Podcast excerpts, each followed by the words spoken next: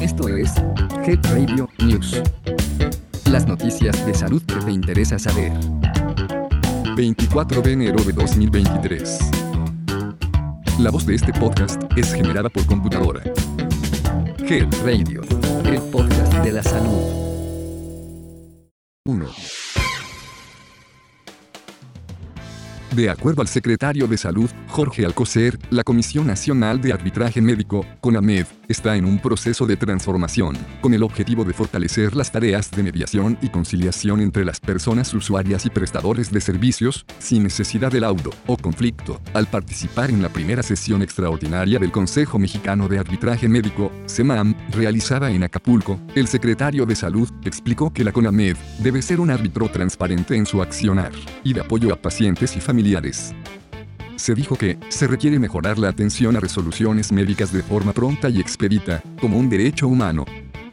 También mencionó que existen recursos conciliatorios para resolver los conflictos con ética, humanismo, apego a los reglamentos médicos y a la constitución política de los Estados Unidos mexicanos.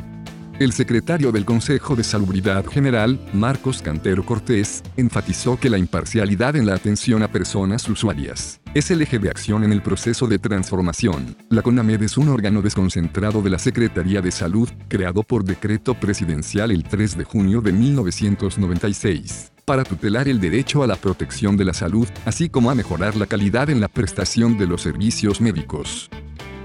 Durante 2022, la CONAMED recibió 16.384 asuntos, de los cuales 10.202 fueron de orientación, 5.260 asesorías y quejas, de las cuales concluyó 1.032, 752 gestiones y 170 asuntos dictaminados.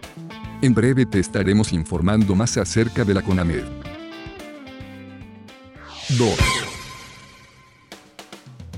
El cuidado de la salud es una de las tareas más importantes para un país, pero cobra mayor relevancia cuando se atiende el bienestar de la población infantil. Por ello, los especialistas en esta rama de la medicina juegan un papel fundamental, tanto a nivel público como privado, el secretario de Salud del Estado de México, Francisco Fernández Clamont, señaló lo anterior al acudir como testigo de honor a la toma de protesta de la mesa directiva del Colegio de Pediatría del Estado de México AC para el periodo de 2023 a 2024, donde puntualizó que tienen ante sí varios retos, pues atienden a lo más delicado que tiene la sociedad, Destacó que entre los principales desafíos está la salud mental, pues el confinamiento por la pandemia visibilizó este problema y los menores de edad no fueron ajenos a las afectaciones al desarrollo psicoemocional. De igual manera es importante retomar el proceso de vacunación universal y en el caso de la entidad se ha logrado un avance sustancial para completar el esquema básico.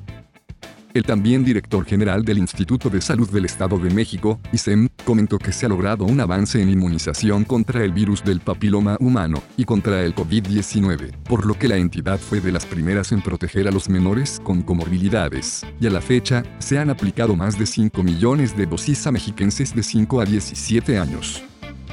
Lo anterior ha permitido que en la entidad disminuya la mortalidad infantil, pero no se baja la guardia, pues en el caso de los adolescentes, se debe trabajar para evitar el embarazo y elevar la calidad de vida de este sector, que es el futuro de nuestro país.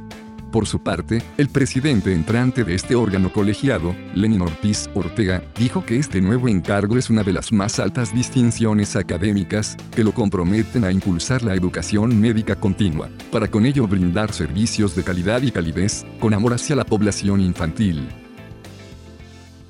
3. La alfabetización digital en salud es la capacidad de buscar, comprender y evaluar la información de salud obtenida a través de Internet, así como de aplicar esos conocimientos adquiridos en nuestra vida diaria, con el fin de abordar o resolver una duda o problema relacionado con la salud.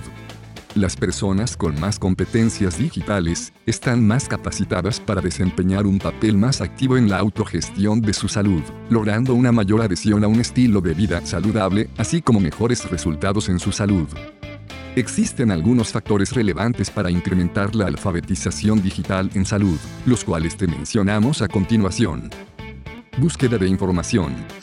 Es importante conocer algunas estrategias y trucos para encontrar información de salud en Internet de la forma más segura, y siempre que sea posible se recomienda que consultes información generada por profesionales de la salud. Comprensión de la información. La información de salud en ocasiones puede resultar compleja y técnica, por lo que es importante que contemos con recursos adicionales que nos ayuden a entender e integrar la información. Además debemos de tener una visión crítica, hacerse preguntas y desarrollar la curiosidad sobre la información que encontramos, es importante. Evaluación de la información. Debemos adquirir conocimientos que nos permitan contrastar y diferenciar aquellas webs que nos ofrecen información de salud confiable. Para evaluar la calidad de un sitio web o plataforma, puedes hacerte las siguientes preguntas. La página web o publicación tiene fecha de actualización. Están claramente identificados los profesionales de la salud que crean los contenidos. Existe un aviso sobre el uso de los datos que se colectan o se solicitan.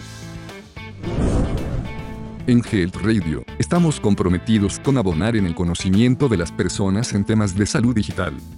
Por lo que en breve te compartiremos más información y recomendaciones acerca de este importante tema. Suscríbete a nuestras notificaciones y no te pierdas los nuevos contenidos.